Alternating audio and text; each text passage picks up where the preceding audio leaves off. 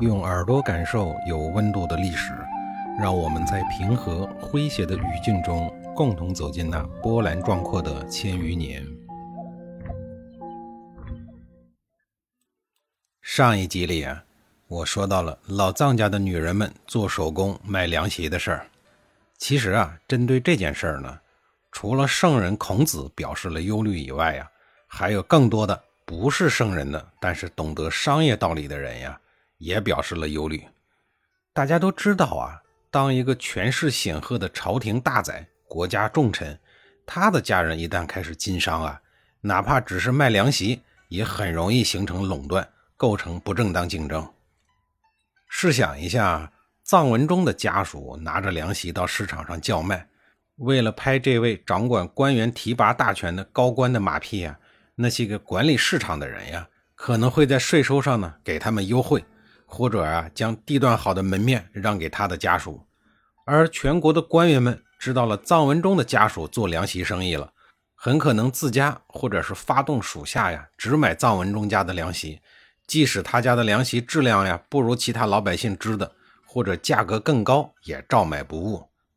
如此一来呀，市场公平的竞争秩序啊就会被人为的破坏，那些个没有权利做靠山的普通的卖凉席的人。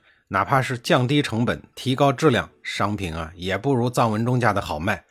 最后呢，不得不关张，或者被臧文忠家的呀低价并购了。长期以后啊，整个鲁国的消费者呢，可能别无选择了，只能用臧文忠家的那些个价高质次的凉席，是这个道理吧？凡事呢，就怕对比。与臧文中对比的呀，是鲁国的另外一个高官。曾经在鲁穆公时代做过丞相的公宜修，公宜修有次回家以后啊，看到自家的女人织出了几匹很好的布，准备拿到市场上去叫卖。公宜修啊，立刻把家中的全部的女人都叫了出来，他当着众人的面呀，把织布机呢给烧了，然后说呀，说我们做官的人家如果都经营产业，那么普通的农民、商人家的富人，他们织的布卖给谁呀？公宜修烧了织布机还不过瘾，吃了自个儿家里种的蔬菜以后啊，觉得家里种的菜太好吃了，又把菜园里的菜呀全部都给铲光了，然后呢当成垃圾。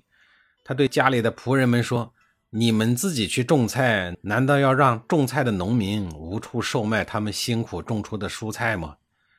市场呀需要公平竞争的道理并不高深，春秋时期的中国人啊就已经明白了。可这样的常识呢，到了后世啊，却常常的被违背。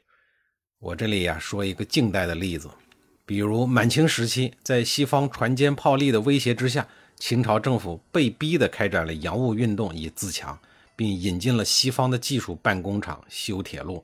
可是最终呢，并没有自强，最后啊，大败于罪尔岛国，也就是日本之手。关键的原因是什么呀？其实很简单呀。就是洋务运动一开始就和建立公平竞争的市场规则呀背道而驰，而是大搞官办、官商督办，办铁路、办铁厂、织布厂都有朝廷的人在里面任官职，是个不折不扣的官商。官员用公权力垄断了一切的资源，使得民营企业举步维艰。这样的官进民退的畸形市场经济，能结出什么样的好果子呀？肯定是苦果呀！有了公宜修的对比，孔子对臧文中家女人的卖凉席行为啊，就更为的忧虑了。于是呢，诞生了第三个不仁——妻质朴。孔子说的藏文中不知者三呀，意思是说藏文中愚昧不懂事儿的行为也有三条，分别是做虚器、纵逆嗣、饲原居。在古代呀，乌龟呢常常被当作占卜的工具，把乌龟壳放在火上面烧。然后依据龟壳的裂纹的形状和走向呢，来判断吉和凶。藏文中大概受乌龟占卜的观念影响颇深，他也希望通过占卜啊来获得护佑或获取某些神奇的力量。迷信的藏文中为了自己的信仰啊，和爱养鹤的卫懿公爷一样，也是属于爱他就肯为他花钱型的主人。藏文中啊，专门给他豢养的一大堆乌龟啊，不对啊，应该是爱龟，盖了一个高级豪宅。这个乌龟的豪宅长什么样呢？《论语公冶长》里边做了记载：“藏文中居菜，山节早啄。”我翻译一下这九个字啊，“菜呀”就是指乌龟，“古时候啊，蔡这个地方呢盛产乌龟。山节藻琢的意思是说呀，用来住的房子的柱头头拱啊刻成了山形，梁上的短柱啊还画着藻草。按说画一个藻草也算不了啥大不了的事儿，美化一下房屋的居住环境也不算罪过。但问题是啊，周天子的祖庙上画的就是藻草啊，这样一来，藻草呢就成了王室的专用装饰，别的地方哪能随便画呢？况且还是过度装修，给动物住的房子画，这不是僭越礼制的行为吗？臧文忠身为鲁国的要臣，在府上养了这么个神物，大肆的搞封建迷信活动，这是敬鬼神而远之的孔子所鄙视的，他非常的介意啊。于是呢，孔子为藏文中的这个迷信活动做了六个字的评价：做虚器，纵逆祀。第三个不知啊，是齐元居。这个事儿吧，轮到了一直不被藏文中重用的柳下惠来登台应怼他了。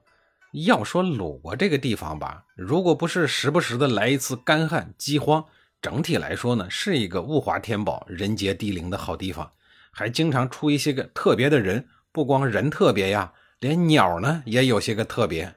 这一天啊，有一只叫元居的海鸟在鲁国都城的东门连着叫了两天。声音啊，那叫一个好听啊，简直是余音绕梁，三日不绝。这只鸟啊，虽然只是停留了两天，但是听说了这件事儿以后啊，一直有迷信传统的臧文中立刻呢就派人去调研了一番。派去的人呀，当然没有看见鸟，早就飞没了。臧文中觉得这其中啊定有蹊跷，但是呢他又说不上来是怎么回事。于是啊，他做出了一项重大的决定，决定举行大典，隆重的祭祀这只鸟。百姓们听见了呀，都很欢呼啊！又有热闹可以看了，又有丰盛好吃的祭祀食品可以免费的大吃一顿了。眼看劳民伤财的封建迷信活动又要开始，在这个关键时刻呀，号称洞察一切的柳下惠出现了。他旗帜鲜明的提出了反对意见，不能祭祀。这下子呀，不光是臧文忠不高兴了，百姓们也不高兴了呀，起码没热闹看了，没好吃的了。